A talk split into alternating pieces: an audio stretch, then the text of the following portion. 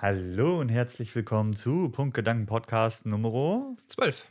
Mein Name ist Andreas Ich bin Urs. und heute unterhalten wir uns über Das Medium nach Maß. mhm, Medienkonsum. Also, Mhm. wir hatten ja schon mal ein Konsumthema zum Thema Lebensmittel Ja, und heute unterhalten wir uns ein bisschen über Medienkonsum. genau. Gerade finde ich in den dunklen Jahreszeiten man durchaus mehr schön gemütlich mit der Kolter zu Hause sitzt und sich, es sich vor Netflix gemütlich macht. Nicht wahr? Genau. Wir besprechen so ein bisschen den Wandel, den Medien hingelegt haben in den letzten Jahren. Aha. Analog versus digital. Mhm. Aber vorher, der Kaffee ist gut diese Woche, Andi. Der Kaffee ist tatsächlich gut. Ich habe lange gesucht. Es ist auch nicht die optimale Mischung, die ich gerne gehabt hätte. Aber ich habe ja in den letzten Folgen immer mal von diesem Robusta-Kaffee geschwärmt. Mhm. Eine Robusta-Bohne ist halt eine andere Bohne. Die ist, soweit ich weiß, ich bin kein Kaffeeexperte, aber soweit ich weiß, ist die unanfälliger und Für? ähm, für äußere Einflüsse. Also, Also- die lässt sich halt leichter ziehen. Okay, darum geht's. Okay, Genau. ja. Und ähm, früher, äh, meine ich, war äh, die Robusta-Bohne die, die am häufigsten verwendet wurde. Mhm. Und das ging so ein bisschen verloren und jetzt findest du ja nur noch Arabica. Ja. Und ich habe tatsächlich in einem Laden eine Eigenmarke gefunden, die zumindest eine Mischung Robusta Arabica hat. Mhm. Und ich finde, die ist halt kräftig nussiger. Die schmeckt tatsächlich ziemlich kräftig und so Ja. ein bisschen schokoladig, finde ich tatsächlich. Das Ja, war jetzt mein erster Eindruck. Also es ist gut. Man merkt, dass das Ding Kick hat. Ja. Es ist auch nicht ganz so teuer. Also ich glaube, was habe ich, was hab ich bezahlt für den Kilobeutel? 7 Euro, 8 Euro oder so? Das wäre, glaube ich, so ein Kaffee, den ich regelmäßig trinken könnte. Ja. Ist nicht verkehrt. Ja.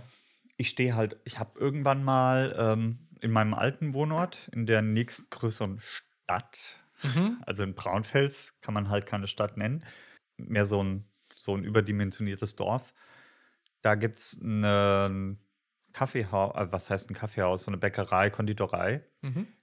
Die machen tatsächlich einen supergeilen Kaffee und da ist, das ist halt eine Robusta-Bohne und das war so lecker. Und ich hatte dann eine Diskussion mit einem Kumpel drüber und ich mag halt dieses kräftigere, nicht Mhm. dieses Arabica ist ja immer so ein bisschen, meiner Meinung nach, so ein bisschen cremig.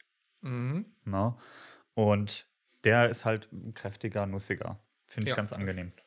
Auf jeden Fall eine gute Sache. Ja. Da haben wir jetzt Energie für das Thema. Richtig, ein ähm, ausgiebiges Thema, Ja. wie ich finde, über das man lang diskutieren kann, Medienkonsum. Genau. Wir beschränken es auf drei Bereiche. Richtig. Auf so drei Fallbeispiele könnte man sagen.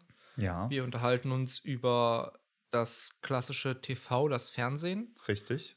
im Gegenzug zu Netflix und in unserem Fall auch häufig Twitch. Mhm. Oder halt äh, Amazon Prime Video. Solche Geschichten, genau, Ja. Streamingdienste. CDs und Vinyl gegen Spotify und YouTube. Da muss man aber gleich dazu sagen, Gerd, du hast dir jetzt auch Spotify angeschafft. Das wollte ich dann erzählen. Ja, genau. Ich bin jetzt ganz modern seit zwei Tagen und habe Spotify. Genau. Da kannst du Ähm, aber gleich ich noch ein nachher noch mal was was zu dazu? erzählen. Ich finde das interessant, weil Vinyl auch wieder so ein bisschen im Kommen ist. Mhm. Ähm, da hat man einen schönen Kontrast zu dem, so wie ich finde, permanent vor sich hin sterbenden Fernsehen. Ja. Und wir unterhalten uns natürlich noch abschließend über Games. Über die guten alten Spieleboxen, die damals noch im Laden standen. Ja. Über Steam, über Discord hat jetzt einen eigenen Shop aufgemacht, glaube ich. Tatsächlich Ähm, hat er das ja. Es gibt so Keyseller-Geschichten, es gibt Good Old Games äh, und Twitch natürlich auch, Ja.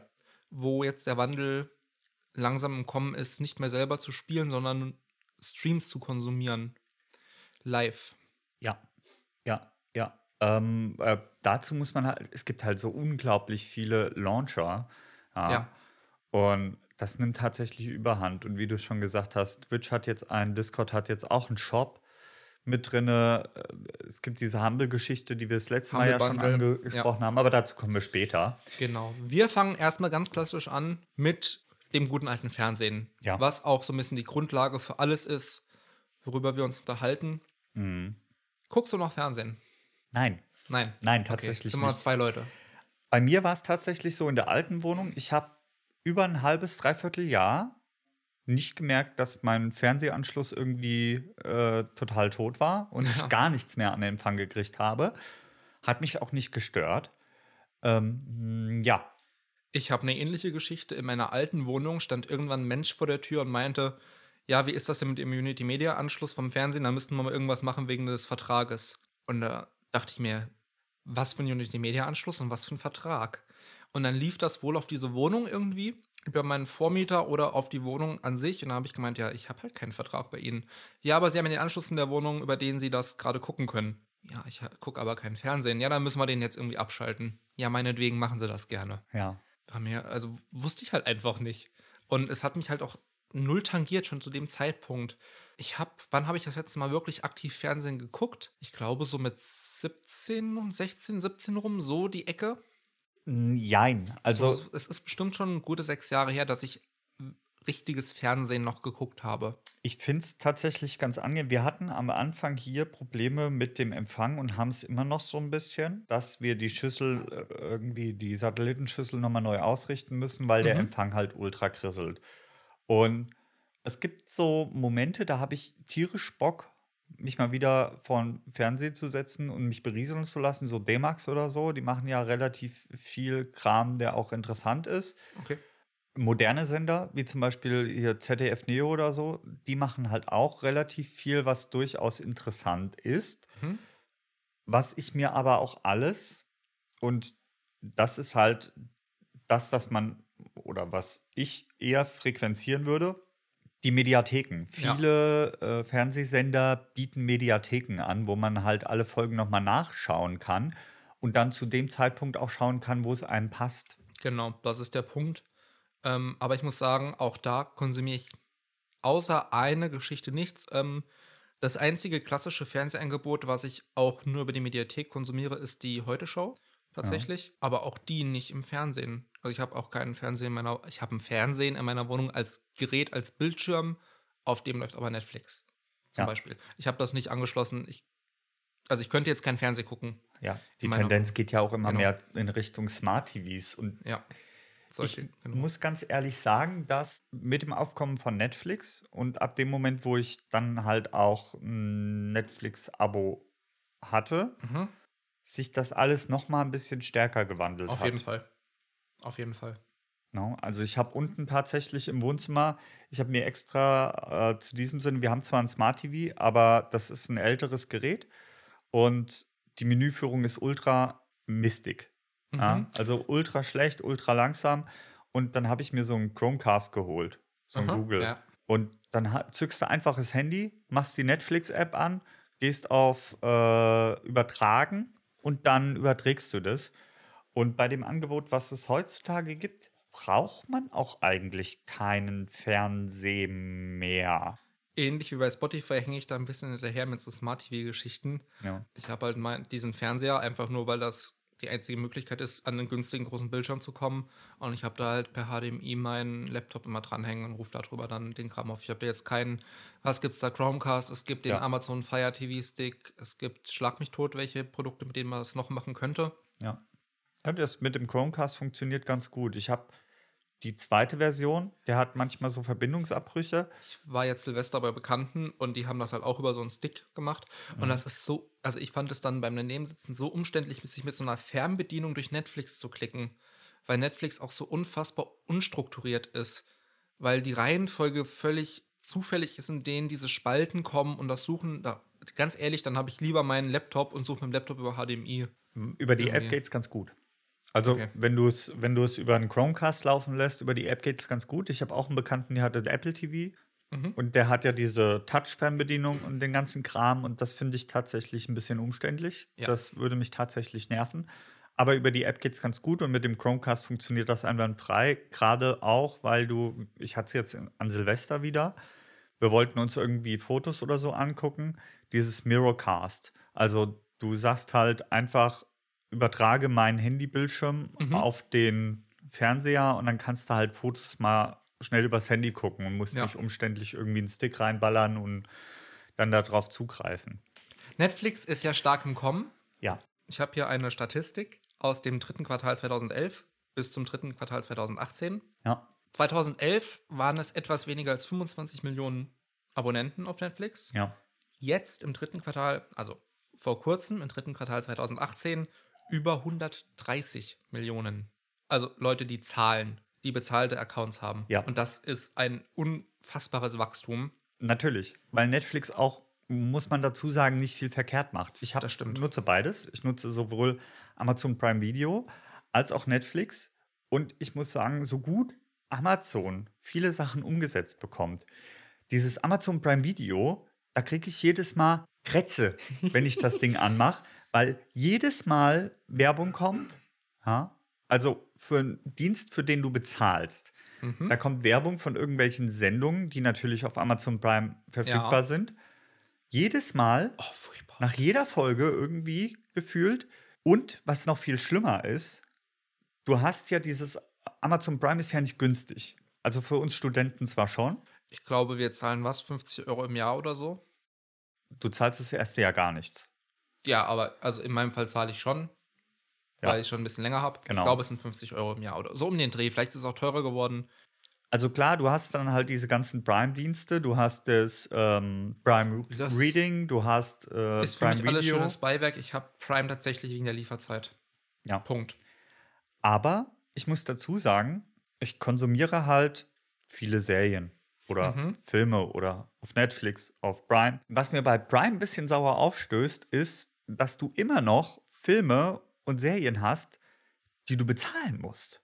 Ja, Mhm, du hast ein Zweiklassenangebot, das ist genau. richtig. Und Das gleiche, die sind nicht günstig. das gleiche kannst du aber Netflix auch vorwerfen mit Geoblocking, weil sich das Angebot nach Ländern drastisch unterscheidet. Wir haben in Deutschland einen Bruchteil des Angebotes, der bei ähm, Netflix USA verfügbar ist, ja, das beispielsweise. stimmt. Ja, Und ja. das finde ich, also das ist was, was mir sauer aufstößt, muss ich sagen.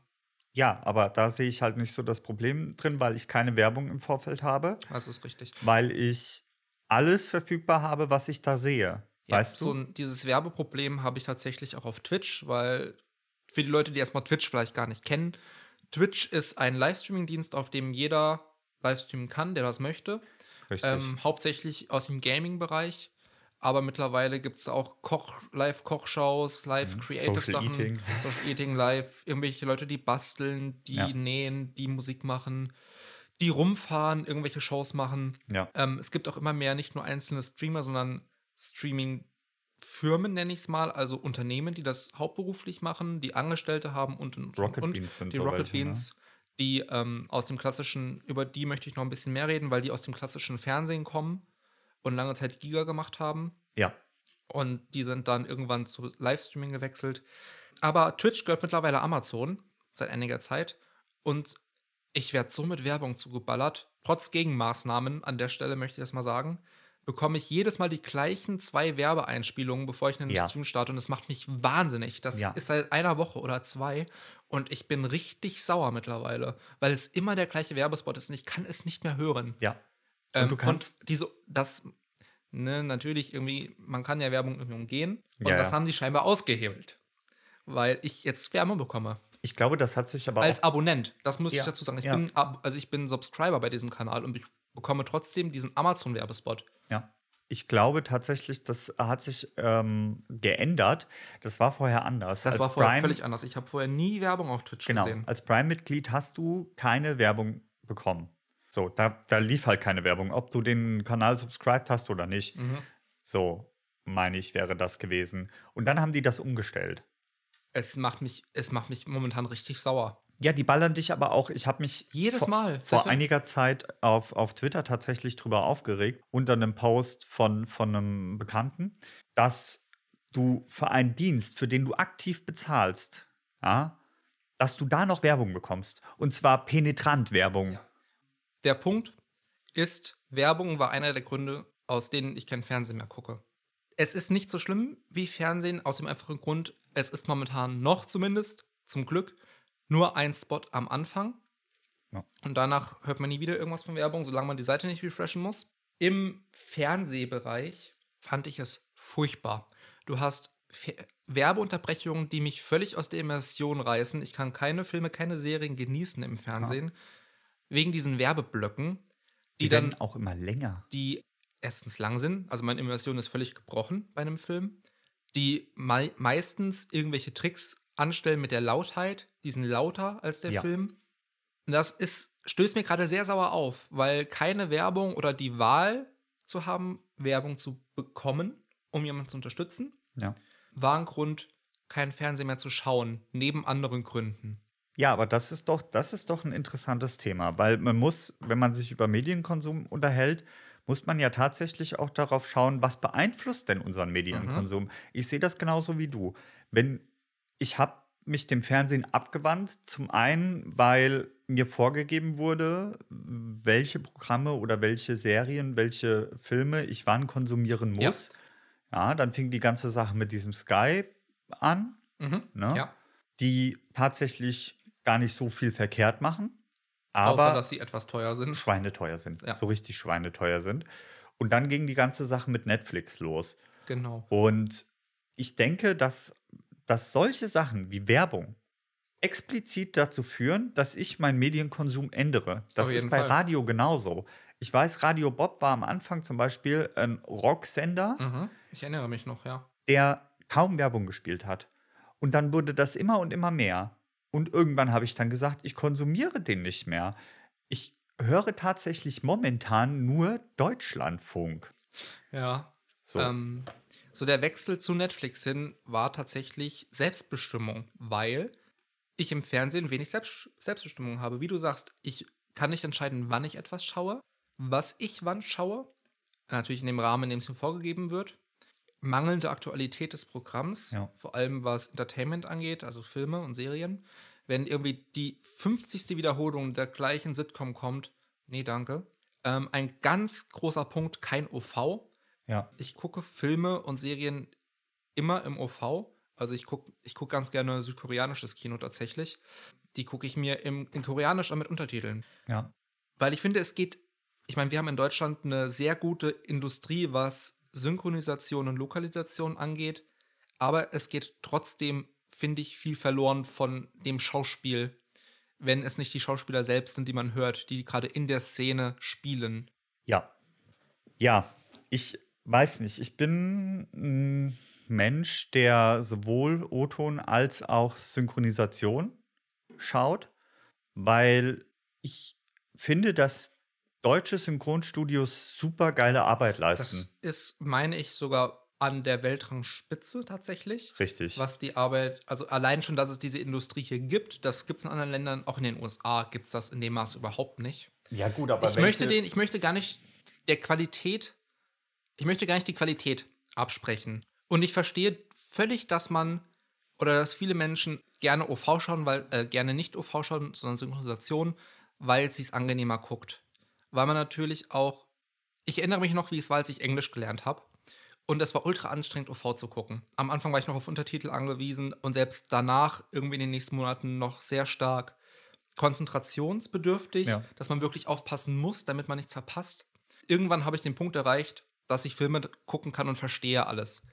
Also auch komplexere Sachen oder irgendwelche Wissenschaftspodcasts, ohne dass ich mich wirklich davor setzen muss und aktiv angestrengt zuhören muss. Das- Das, ist halt so eine Sache, die kommt mit der Zeit. Und die ist anstrengend, das stimmt. Das ist eine ganz interessante Sache, weil das Thema hatte ich äh, zum einen gestern mit ein paar Bekannten Mhm. im Discord und zum anderen letztens, als wir tatsächlich was auf Netflix geschaut haben, nämlich The Ballad of Buster Scruggs oder so hieß es. Ja, da habe ich gehört, die erste Folge soll sehr gut sein und danach soll es richtig im Bach runtergehen. Nee, es geht. Es Man geht kann sich. Ja, es ist okay.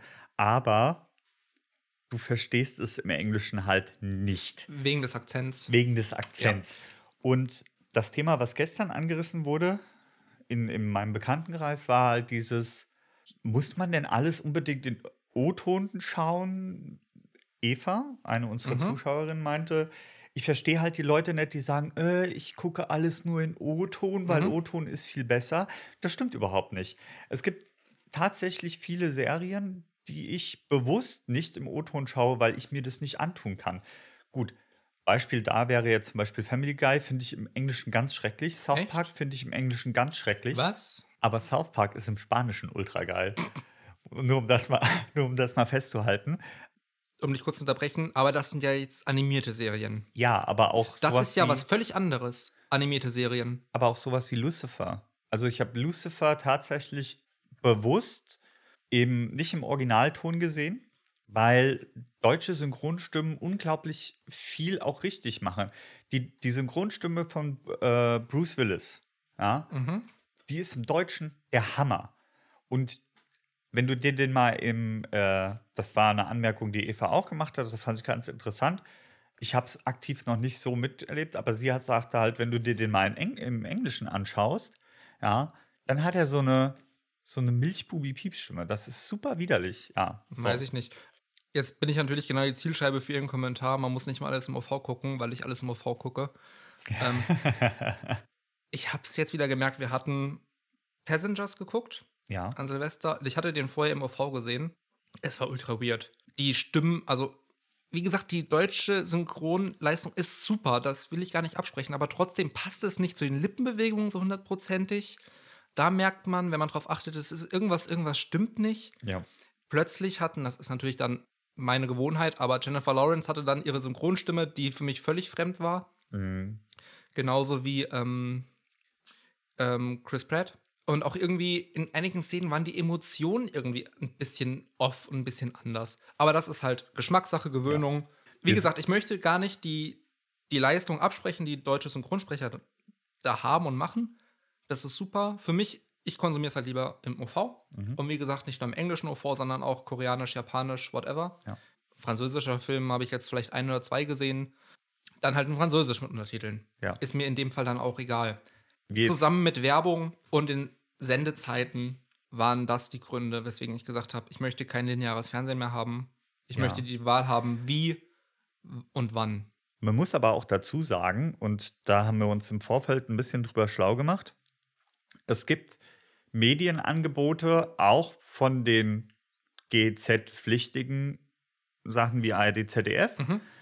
die sich explizit an junges Publikum richten, die mehr auf Social Media sind, Ja. die mehr auf äh, konsumiere dann, wenn du es willst. Es gibt etliche YouTube-Kanäle, Mhm. die funkfinanziert sind. Das Ja. ist Worldwide Wohnzimmer, um ein Beispiel zu nennen, oder äh, wem es am ehesten wahrscheinlich was sagt.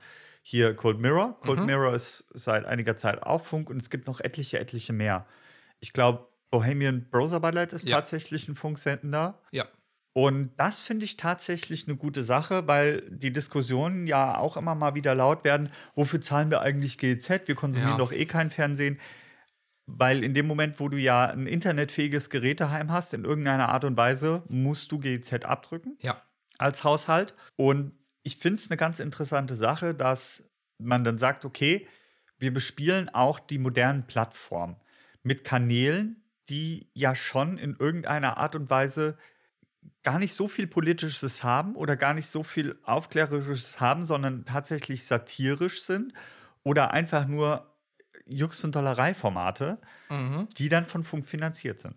Ja, wir hatten uns im Vorfeld drüber unterhalten und ich hatte meine Meinung da auch schon dazu gesagt. Ähm, GEZ ist ein breites Thema und da kann man viel diskutieren. Meine Meinung ist tatsächlich, dass GEZ eine gute Sache ist, von der Grundidee her, Ja, weil meinem Verständnis nach die GEZ dazu dient, die Berichterstattung des Fernsehens und des Funkes unabhängig zu machen, unabhängig von Zahlungen aus der Industrie, unabhängig von Einflüssen der Politik. ja, Diese Grundidee dahinter, eine gemein finanzierte Berichterstattung zu haben, die von und für das Volk funktioniert, ja, ist meines Verständnisses nach die Grundidee der GEZ und der öffentlich- öffentlich-rechtlichen. ja. Das ist eine gute Sache. Natürlich kann man kritisieren, ist der Beitrag zu hoch? Wird der Beitrag falsch verwendet? Sitzen vielleicht die falschen Leute in den Aufsichtsgremien? Ist der Das- Content richtig, der produziert wird? Und so weiter und so fort. ja. Riesiges Thema, kompliziert, ohne Ende. Die Grundidee von GZ ist für mich völlig in Ordnung und finde ich gut tatsächlich, weil das eine gute Idee ist, um die Demokratie zu stärken und die politische Willensbildung in der Bevölkerung zu befeuern. Ich hatte mir eben auch vor der Folge, ich lese es gerade mal vor, zumindest Auszüge und paraphrasiert, die Aufgaben und Funktion des öffentlich-rechtlichen Rundfunkes bzw. der ARD. Der öffentlich-rechtliche Rundfunk hat den verfassungsrechtlich vorgegebenen Auftrag, einen Beitrag zur individuellen und öffentlichen Meinungsbildung zu leisten und zu einem funktionierenden demokratischen Gemeinwesen beizutragen. Entstanden als Gegenentwurf zum ähm, Staatsfunk der NS-Diktatur. Genau, der öffentlich-rechtliche Rundfunk bietet mit seinem Programm in Hörfunk, Fernsehen, Internet jeder Bürgerin und jedem Bürger die Möglichkeit einer Teilnahme an der freien demokratischen Meinungsbildung und trägt mit seinen Angeboten zur publizistischen Meinungsvielfalt in Deutschland bei. Richtig. Das heißt, dem Ganzen kann man entnehmen, dass das Angebot auch vielfältig sein soll und alle Bevölkerungsschichten abdecken muss. Richtig. Das heißt, dieses, dieser Schritt, ein Angebot zu machen für die jüngere Generation, ist völlig richtig Genau. und könnte meines Erachtens auch noch viel mehr vorangetrieben werden. Ja, ja. Es wurde auch, also diese Funksender, die der Wikipedia-Eintrag gibt halt wieder, dass das explizit an ein Publikum von 14 bis 29 Jahren gerichtet ist, also Mhm. ein relativ junges Publikum, relativ junges Relativ, ja. Publikum. Und das finde ich eine interessante Sache, ähm, weil ich denke, dass sie da auf jeden Fall den richtigen Schritt gehen und ich äh, Ja. gespannt bin, was sich die öffentlich-rechtlichen da noch einfallen lassen. Ja. Vielleicht kommen wir aber jetzt zum zweiten Punkt, nämlich du hattest es ja im Vorfeld schon gesagt, Spotify versus CD und Vinyl. Ja, ich habe seit zwei Tagen Spotify. Ja, Befeuert durch deinen Kommentar aus einer der letzten Folgen, dass es für dich so viele neue Musik gab und ich habe im letzten Jahr gar nichts gefunden an neuer Mus- Musik außer einzelnen Singles. ja, Und jetzt dachte ich mir, okay, offensichtlich finde ich über YouTube einfach nicht mehr genug. Jetzt ist Spotify dran. ja. Es gibt ja diesen Studententarif für 5 Euro im Monat. Kann man mal machen. Tatsächlich, ja. Ging auch relativ unkompliziert. Und äh, ja, Spotify. Ich bin positiv überrascht gewesen. Tatsächlich. Alleine von der Bedienung her. Dass ich, sobald ich, ohne irgendwas einstellen zu müssen, konnte ich dann meinen PC vom Handy aus bedienen mit der App. Ja. Das ging sehr unkompliziert. Ich habe noch keine Vorschläge bekommen. Das dauert, denke ich mal, du hast gesagt, Eine so eine Woche, Woche, ungefähr, genau. bis der da irgendwie mein Hörverhalten analysiert und meine Daten weitergegeben wurden. Richtig. Aber bisher alles cool. Ich habe jetzt das neue Trivium-Album ein paar Mal gehört, das ist ganz nice. Ja. Und ich finde das ganze Thema interessant, weil es diese, diese Dualität irgendwie zeigt. Man hat so ein Wiederaufkommen von Vinyl tatsächlich. Ja. Wir waren letztens in so einem geilen Plattenladen. Es war so cool. Wir hatten Fotos gemacht. Wir haben die Fotos sicher auch noch. Ich weiß es nicht. Wenn, dann hast du die. Muss mal gucken, ob ich die Fotos. Wir waren, äh, das war, ist schon ein Moment her, Ja. waren wir in so einem ge- geilen Buch- und Plattenladen und da gab es halt Vinyls und alte Bücher und, und, und. Das war richtig, richtig cool. Aber ja, Vinyls. Ich habe auch noch Vinyls hier tatsächlich. Ich habe keinen Plattenspieler, aber ich habe Vinyls. Ich Ja, hatte mal einen hab beides. Plattenspieler, der ist mir leider kaputt gegangen. Ja. Bist du denn ein Mensch, der aktiv noch Alben kaufen würde? Oder Nicht kauft? nur würde, sondern kauft, ja. kauft, ja. Mittlerweile oft digital. Über Plattformen wie Bandcamp zum Beispiel, was einfach daran liegt, dass ich. Ich bin ja nun schon seit einigen Jahren in diesem Musikgenre breit gefassten Me Metal hauptsächlich unterwegs. Ja. Was dazu führt, dass ich immer mehr Underground-Bands höre, die einfach keine physischen Alben mehr produzieren und raus sind, sondern EPs veröffentlichen erstmal, was ja. Auch Sinn macht, sodass viele der Sachen, die ich mir kaufe, einfach digital sind, weil es keine physischen Exemplare gibt. Von einigen Bands, die es noch gibt, wenn die neue Sachen raushauen, hole ich mir die gerne in, in Sammelboxen fürs Regal. Ja. Oft dann auch in einer Vinyl-Fassung, dass ich dann sage, ich hole mir die farbige, schöne Vinyl mit irgendwie Plakat und schlag mich tot als Sammelobjekt. Tatsächlich, ja. Muss tatsächlich gestehen, dass ich kein Mensch bin, der sich CDs kauft. Mhm. Es gibt immer mal so Angebote, zum Beispiel Müller macht das. Das finde ich ganz interessant, dieses Kaufe 5 für 20 oder so. Ach so, so Dinger, nee, sowas mache ich auch nicht. Das, ja, da sind manchmal so ein paar Perlen dabei. Die machen das auch mit Filmen und Blu-Rays Mhm. und sowas. Da kann man das mal machen, aber ich bin tatsächlich kein Mensch, der physisch noch irgendwie CDs kauft. Noch nicht mal digital, weil ich ja viel Spotify nutze. Das einzige Mal, wo ich mir tatsächlich überlegt habe, mir auch die Collectors Box vorzubestellen, war bei dem Alligator-Album. Mhm. Ich mache das immer mit dem Hintergedanken, wenn ich mir Alben, ich würde mir auch bei Spotify, würde ich mir tatsächlich selbst dann noch ein Album kaufen, weil ich den, die Leute einfach unterstützen möchte. Ach so, ja, ja, ja. also ich genau. weiß, sie kriegen irgendwie einen Bruchteil von einem Bruchteil von einem Bruchteil von einem Cent pro Play irgendwie Ja. auf Spotify. Ich glaube, so funktioniert das. Gerade bei so kleineren Künstlern würde ich dann sagen, wenn mir das Album gefällt, ich es auf Spotify ein paar Mal gehört habe über zwei Wochen, dann gehe ich auf Bandcamp oder Amazon oder wo auch immer und hole mir das Album einfach nochmal. Das ist ja eigentlich auch der richtige Weg. Und ich, ich fühle mich immer so ein bisschen schlecht dabei, wenn ich. Wenn Hm. Natürlich ich ist es, es ist natürlich eine, eine Geld, natürlich ist Geld, Ja. ist es irgendwie Verschwendung, ist es. Es ist halt ein Hobby von mir, Musik. Und dann sage ich halt, ich kaufe mir auch irgendwie die Collectors Edition mit der Vinyl. Ich Ja, kaufe mir keine CDs mehr, keine, keine CDs mehr, sondern Vinyl jetzt. Ja. Ähm, weil ich im Gegensatz zu CDs, die ich dann einfach im Regal stehen habe, lege ich Vinyls tatsächlich auch mal auf bei mir im Wohnzimmer und lasse die mal laufen. Ja. Ach, das ist aber auch ein ganz anderes Feeling. Wenn du so eine Das ist- schöne Vinyl ja, hast. Ich habe noch von Sabaton, von Dio oder so, habe ich noch Mhm. Platten da. Wenn du so eine schöne Vinyl hast und du legst die auf und du hast dieses Kratzen, dieses, dieses seichte Schallplattenkratzen, das ist halt bombastisch. Das ist, das kannst du halt nicht.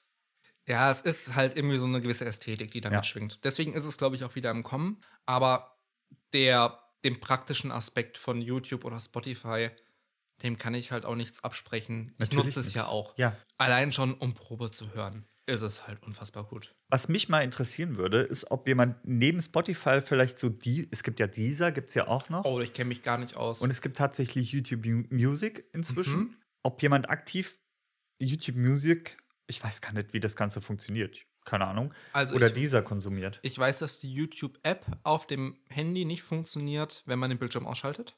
Das ist super kacke. Und ich glaube, um das, ich glaube, das macht, also ich weiß es natürlich nicht, aber ich meine, mit Music geht es vielleicht. Ich glaube könnte schon. es dann. da dann- bin ich zu wenig Da drin. könnte ich auch, aber man könnte böse Gedanken dann hegen. Man weiß es nicht.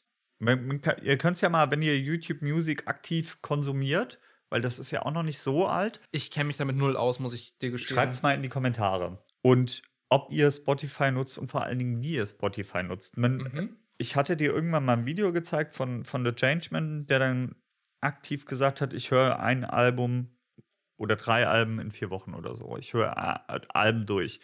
Und was mir au- auch in, in diesem Zuge aufgefallen ist, ist die Tatsache, dass ich häufig skippe.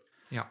Das ist tatsächlich ein bisschen schade, weil die Musiker sich natürlich auch Gedanken machen, wie arrangiere ich ein Album und dass dieses aktiv Album hören tatsächlich bei mir so ein bisschen verloren gegangen ist. Es gibt ja ganz viele, das Thema hatten wir ja auch schon mal im Privatgespräch, es gibt ja ganz viele irgendwie Konzeptalben, die einer Linie folgen. Ja.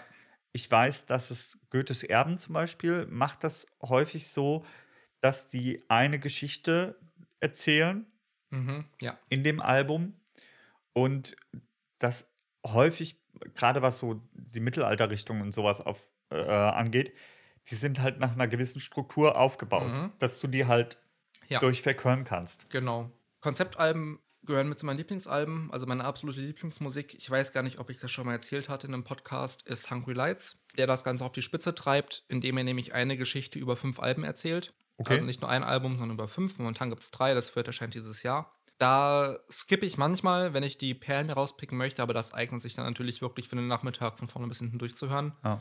weil die Songs und die ganzen Alben dann natürlich auch zusammenpassen und eine Geschichte erzählen. Es ist eine Mischung aus Musik und ein bisschen Hörbuch. Also er spricht nichts es ist alles gesungen, aber es wird halt eine Geschichte durcherzählt. Ja. Was du eben gesagt hast, ich weiß nicht, ob es noch Leute gibt, die Last.fm kennen. Last.fm, ich glaube, es gibt es auch noch, war eine Plattform, in die hat man sich registriert und die konnte den Player abgreifen, der auf dem PC lief. Ähm, das war damals noch der, ich weiß gar nicht mehr, wie es heißt, der Evil Player, den ich heute auch noch benutze. Und es gab noch diesen, den kennst du auch noch, diesen alten, den kennt ihr alle. Ich, mir fällt der Name gerade nicht an, diesen alten Media Player. Den Windows Media Player, den Nee, alten. nicht den Windows Media Player, mit dem ging es auch. Es gab so einen Freeware-Player, den. Ah ja, Div- DivX Player. War das ein DivX Player? Nee, keine Ahnung, ist ja egal. Ja, aber Ist dieser egal. alte Player. Vielleicht blende ich einen Screenshot ein auf YouTube, schauen wir mal. Die konnte man abgreifen. Und dann hat man eine Freundesliste gehabt auf Last.fm. Man konnte sehen, was andere Leute gerade hören. Ja. Es wurde gezählt, wie oft Alben gehört wurden, wie oft Bands gehört wurden, wie oft Titel gehört wurden. Ja, Und dementsprechend wurden dir dann neue Bands und Lieder empfohlen. das ist das, was Spotify heute Das ist das, was Spotify heute macht. Das gab es vor zehn Jahren schon mit Last.fm. Kostenlos. Natürlich hatten die kein Angebot in dem Sinne, dass man dort dann auch Musik hören konnte. Ja, beziehungsweise konnte man, es gab dann auch so Radio-Dinge, aber es war halt nicht, es war nicht die Masse an Content und nicht der aktuelle Content, den Spotify heute bietet. Aber da ist mir so ein Verhaltensmuster auf mir klar geworden, ich bin repetitiv. Ich lese Bücher immer wieder und ich höre Musik immer wieder. Meine Top-Titel hatten dann innerhalb von ein paar Jahren, habe ich dann ein paar tausend Mal gehört. ja. Das war irgendwie irgendwelche Songs von Sabaton, die dann 3000 Mal abgespielt wurden innerhalb von ein paar Jahren. Also bis zum Erbrechen gehört und Alben auch wieder bis zum Erbrechen gehört. Und so höre ich auch Musik. Ich suche gezielt nach Alben und Bands, die ich immer wieder hören kann. Ich bin kein Freund von Zufallsplaylisten. Deswegen mag ich auch kein Radio. Ich muss tatsächlich dazu sagen, dass ich. Äh, Also das ist super zum Finden von Sachen, die ich dann sehr repetitiv wieder hören kann. Das mache ich aber auch. Das mache ich aber auch. Ich suche mir tatsächlich Alben, die ich immer wieder hören kann. Und da gibt es relativ wenige, die Mhm. mich so packen, dass ich sie mir eigentlich immer wieder anhören kann. Im letzten Jahr tatsächlich mehr. Wie gesagt, Alligator war eins, das neue Album, Schlaftablette Rotwein 5, glaube ich, war das. Ja, so heißt es halt. Das war ein Album, was du, was ich, was ich gehört und gehört und gehört habe. Hier letztens von äh, Finn Kliman, Mhm. das nie. Das war was, was ich dauerhaft gehört habe. Closé mit äh, dem neuen Album. Und früher tatsächlich EAV, Was ist ERV? erste allgemeine Verunsicherung. Die haben drei weiße Tauben gesungen. Drei weiße Tauben, Guru. Nein, kennst du nicht? Kenne ich nicht, nee. Also wer von euch ERV kennt, schreibt einfach mal ERV in die Comments oder so. Äh, ERV und In Extremo, das Verehrt Mhm. und Angespielen. Das, Das kenn waren so wieder. die Alben, die ich durchgesuchtet habe. Aber ja, es ist halt, ja, so suche ich halt auch. Also ich finde es, zumindest bei mir, ich meine, das ist eine Folge, die sich wunderbar zum Kommentieren anbietet, wie das bei euch der Fall ist gerade. Oder Richtig. was so die, wenn jemand Ahnung hat, was so die aktuellen Entwicklungen vielleicht sind, tatsächlich, von den Zahlen her. Wir verlinken euch natürlich die Statistik zu Netflix, aber ich finde, gerade bei Musik ist es bei mir noch nicht so extrem wie bei Fernsehen und Netflix. Ja. Aber auch hier ist Games und Steam und Twitch, um mal das dritte Thema anzureißen, bei mir extrem. Wandel. bevor, du, bevor du damit anfängst, ihr könnt ja eh, äh, äh, schreibt einfach mal unten in die Kommentare. Das interessiert mich nämlich brennend. Urs sucht Musik. Hm. Schreibt dem Urs doch mal ein paar Alben auf, die er hören soll. Ja, Ähm, gib mir mal. ja, Musik, Filme, alles so was, was, was ihr konsumiert, schreibt es einfach mal unten rein. So, Games, ja. Da hat sich bei mir auf zwei Arten ein Wandel vollzogen. Mhm. Erstens natürlich der Schritt von, ich erinnere mich noch als Kind, Taschengeld gespart und voller Freude mit der Mama oder dem Papa in den Laden und die Spieleregale durchstöbert, Ja. in der Hoffnung, was Cooles zu finden. Einige Jahre später den Geldbeutel bei Steam entleert und mittlerweile zocke ich selber so gut wie gar nicht mehr, sondern konsumiere nur noch Streams auf Twitch. Ich bin tatsächlich auf der Zockerschiene geblieben. Und ich bin auch jemand, der a- aktiv sich Games holt oder vorbestellt oder, oder, oder. Ich muss dazu sagen, mir ging das ähnlich wie dir. Mein erstes Spiel, was ich mir im Zuge des Alle haben es irgendwie und man unterhält sich darüber gekauft habe, war Diablo 2. Mhm. Und das habe ich gesuchtet bis zur Unkenntlichkeit. Diablo 2, Gothic 1 und 2, solche Sachen, die hatte ich auch Ja. alle in haptischer Form. Natürlich, klar. Mehrfach sogar da. Irgendwo habe ich einen Karton, wo die ganzen Geschichten noch drin liegen. Genau. Als, als schön DVDs und CDs. Nein, Und- CDs nicht, DVDs. Ich war am Anfang kein Freund von Steam, Mhm. so als das für mich aufkam. Ich bin ja jetzt noch ein bisschen älter als du, ne? Mhm. Als das für mich aufkam. Aber die Spiele sind die gleichen. Das war zu meiner Schulzeit auch Diablo 2, Ja. Gothic 1 und 2. Das sind genau die gleichen Dinger, die bei mir dann auch im Freundeskreis rumgingen. Ja. Genau. Und ich war am Anfang kein Freund von Steam, weil ich finde, dass dadurch ganz viel vom, von diesem Spielegefühl auch verloren Mhm. geht. Also ich kaufe inzwischen tatsächlich auch Games auf Online-Plattformen, Online-Händlern, Instant Gaming, äh, MMOGA, was es da all gibt, auf Steam direkt oder über irgendwelche Launcher, die es ja jetzt auch massenweise gibt, Blizzard Launcher oder oder oder. Da würde ich nochmal einen Schnitt machen. MMOGA ist doch ein Keyseller, ne? Ja, Da würde ich einen harten Schnitt zu Online-Shops machen. Ja, also Na, du- man muss die Keyseller halt immer, äh, da muss man halt echt gucken. Ja. Ja, Ja, muss man halt echt gucken. Da könnte man eine eigene Folge drüber machen. Gibt es, wer sich dafür interessiert, ähm, wegen Kreditkartenbetrug und wie das, was das mit Indie-Entwicklern macht. Davon mal abgesehen. Nur Ja, genau. kurz an, anreißen. Aber sagen wir mal online, wir bleiben mal Online, bei Online-Plattformen, bei genau. Steam und so. Und ich kaufe tatsächlich aktiv Spiele ähm, auf Steam und Mhm. spiele sie dann auch, aber ich finde tatsächlich, dass dann so ein bisschen der Wert des Spiels verloren geht. Ja, das ist, finde ich, das gleiche wie mit Alben. Ja, Das ist für mich exakt das gleiche Gefühl, genau.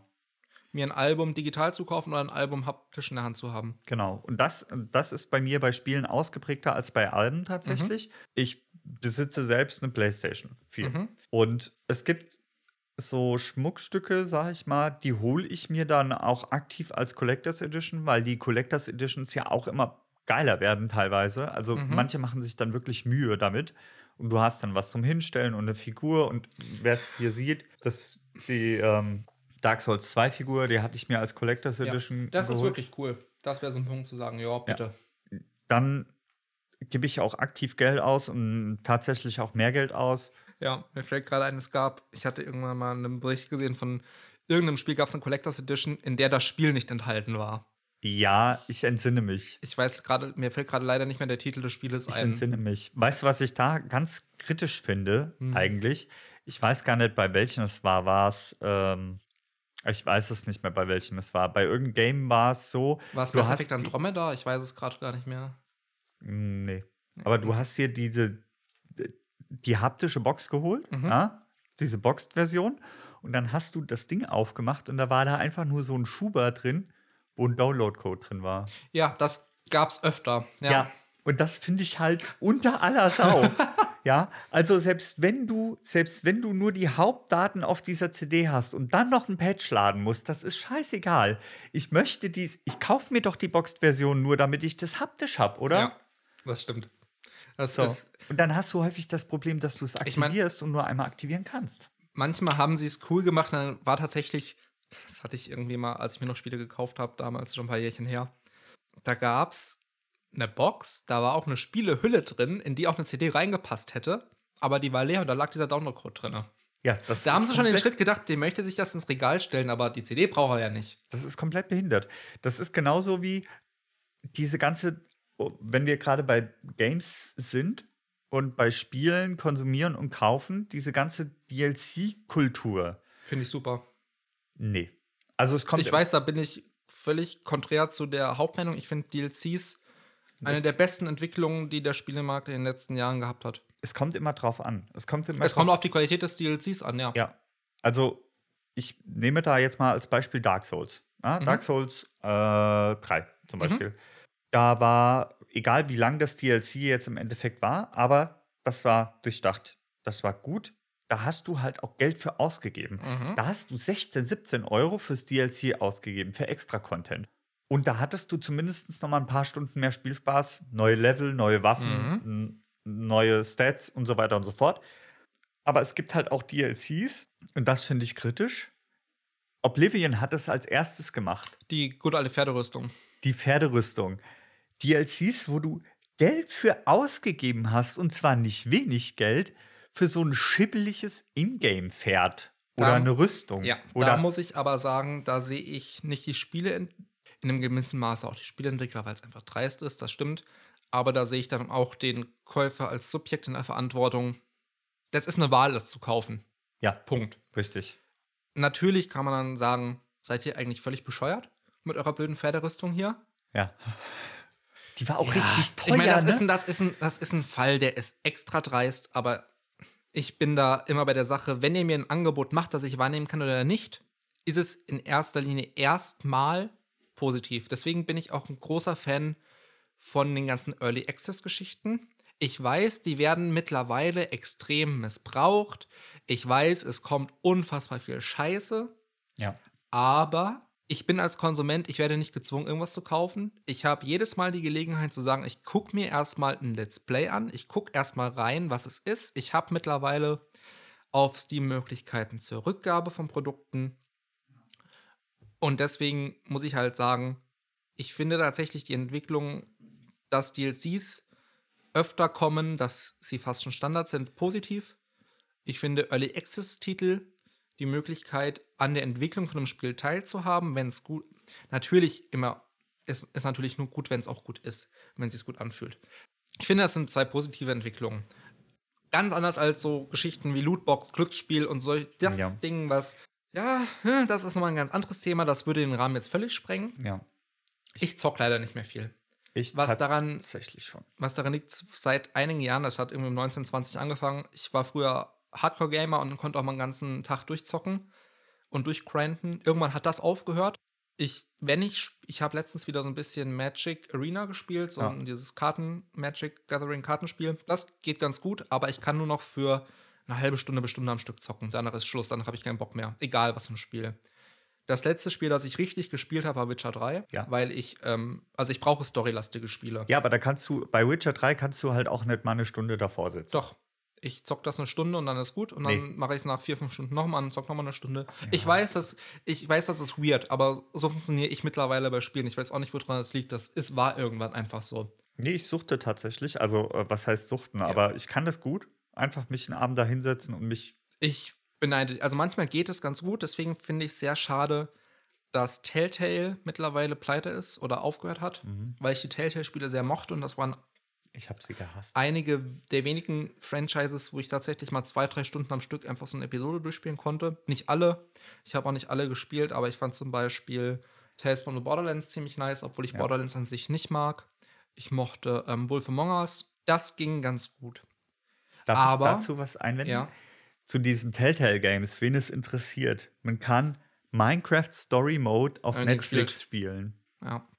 Das ist halt super weird. Also du kannst Minecraft Story Mode kannst du auf Netflix spielen. Ich möchte aber noch ganz kurz, bevor wir, bevor wir hier vielleicht dann auch m, zum Abschluss kommen. ja, ich wollte jetzt noch kurz meinen Schwung machen. Ja, Weil ich selber nicht mehr so viel spiele und nur noch ausgewählte Titel dann wirklich spiele, einen im Jahr vielleicht. Mhm.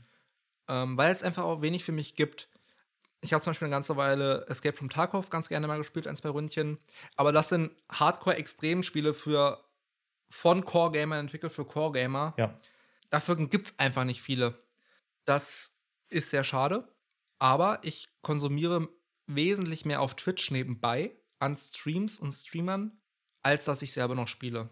Aber dafür das sehr viel. Also, was andere Leute vielleicht abends gucken, die irgendwie haben ihren Fernseher laufen, abends nach, wenn sie nach Hause kommen. Ich habe Twitch laufen.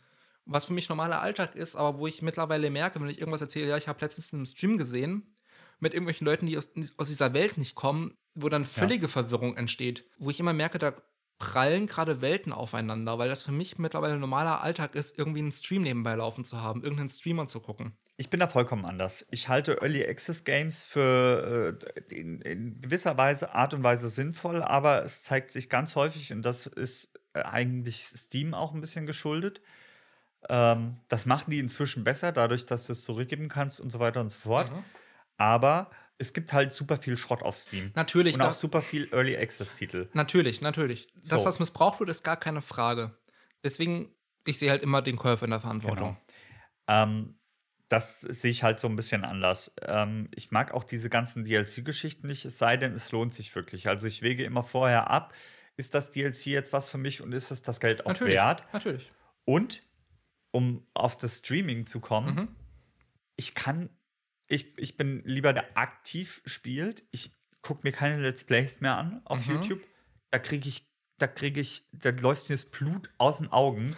Nee, ist halt wirklich so. So gern ich die Leute habe, ich habe, äh, kenne viele, die halt auch noch Let's Plays irgendwie auf YouTube machen oder so. Ich sage immer, es tut mir leid, ich kann es mir nicht angucken. Mhm. Das nervt mich. Das nervt mich ungemein. Das ist genauso wie, äh, wie Streams. Also wenn ich Streams konsumiere, dann sind es tatsächlich so Artwork-Streams oder Koch-Streams oder IRL oder oder oder. Also nicht wirklich aktiv Spiele-Streams. Ich muss dazu sagen, klassische Let's Plays in dem Sinne, Let's Plays ist für mich nochmal so was Eigenes. Das ist so, so ein wirklich durchmoderiertes, auf Entertainment ausgelegtes Spielen von dem Spiel, auf YouTube irgendwie vielleicht noch schön geschnitten und so. So Gronk zum Beispiel oder sowas. Das ist für mich auch eher nichts, muss ich sagen. Ich mag eher so dieses Spontane, was ein Stream, wobei ich halt auch die Streams, die ich meistens konsumiere, die, da gibt es auch keine Storyspiele. Ja, gut. Das ist eher so nisch- nischig dann.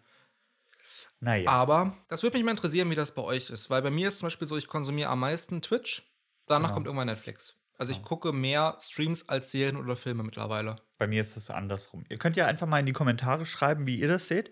Genau. Wir Ich- haben jetzt ganz vieles nicht geschafft. Ich wollte noch was zur Entwicklung sagen, vor allem von den Rocket Beans und Schlag mich tot, Entwicklung Vielleicht machen wir eine zweite Vielleicht Folge. machen, einfach. wenn es euch interessiert, weil das so ein bisschen auch die Begründer von Let's Plays waren. Ja. Die haben Let's Plays überhaupt erst ins Fernsehen damals noch ja, gebracht. Giga, ne? Giga, solche Geschichten. Ultra interessant für die Leute, die es interessiert. Schreibt es uns in die Comments, dann machen wir vielleicht eine zweite Folge Richtig. zu dem ganzen Themenblock. Es gibt ja noch viel her. Man kann abschließend vielleicht, um, um das Ganze zum Abschluss zu bringen, sagen, dass Medienkonsum sich über die Jahre in der Gesellschaft Auf jeden Fall. geändert hat. Dass man viel direkter das konsumiert, was man konsumieren möchte und auch aktiver das konsumiert, was man konsumieren möchte. Ob das jetzt Musik ist, ob das jetzt Filme sind oder Serien, ob das jetzt Games sind und, und, und. Genau. Und dass es immer mehr und mehr darauf abspielt, den Nutzer glücklich zu machen. Selbstbestimmter zu machen. Selbstbestimmter, ja, genau. Das kann man vielleicht, das kann man vielleicht sagen. Genau. Wenn ihr Lust auf eine zweite Episode habt, vielleicht mit ein bisschen mehr Hintergründen, Hintergründen wie so die Entwicklung war. Genau. Vielleicht auch so an diesem Fallbeispiel Rocket Beans. Ähm, Zeitschriften, Zeitungen, Ja. E-Paper, Ja. Online-Artikel. Das Thema gibt, glaube ich, noch viel her. Genau. Schreibt uns in die Comments. Machen wir eine zweite Folge zu, wenn ihr Interesse dran habt. Genau. Wir sehen uns nächste Woche. In diesem Sinne, genau, wir sehen uns, wir sehen uns kommende Woche. Ähm, ich würde sagen, ja, wir sehen uns nächste Woche. Tschüss. tschüss. Auf Wiedersehen. Gehabt euch wohl. Noch ein, eine schöne Woche. Bis dann.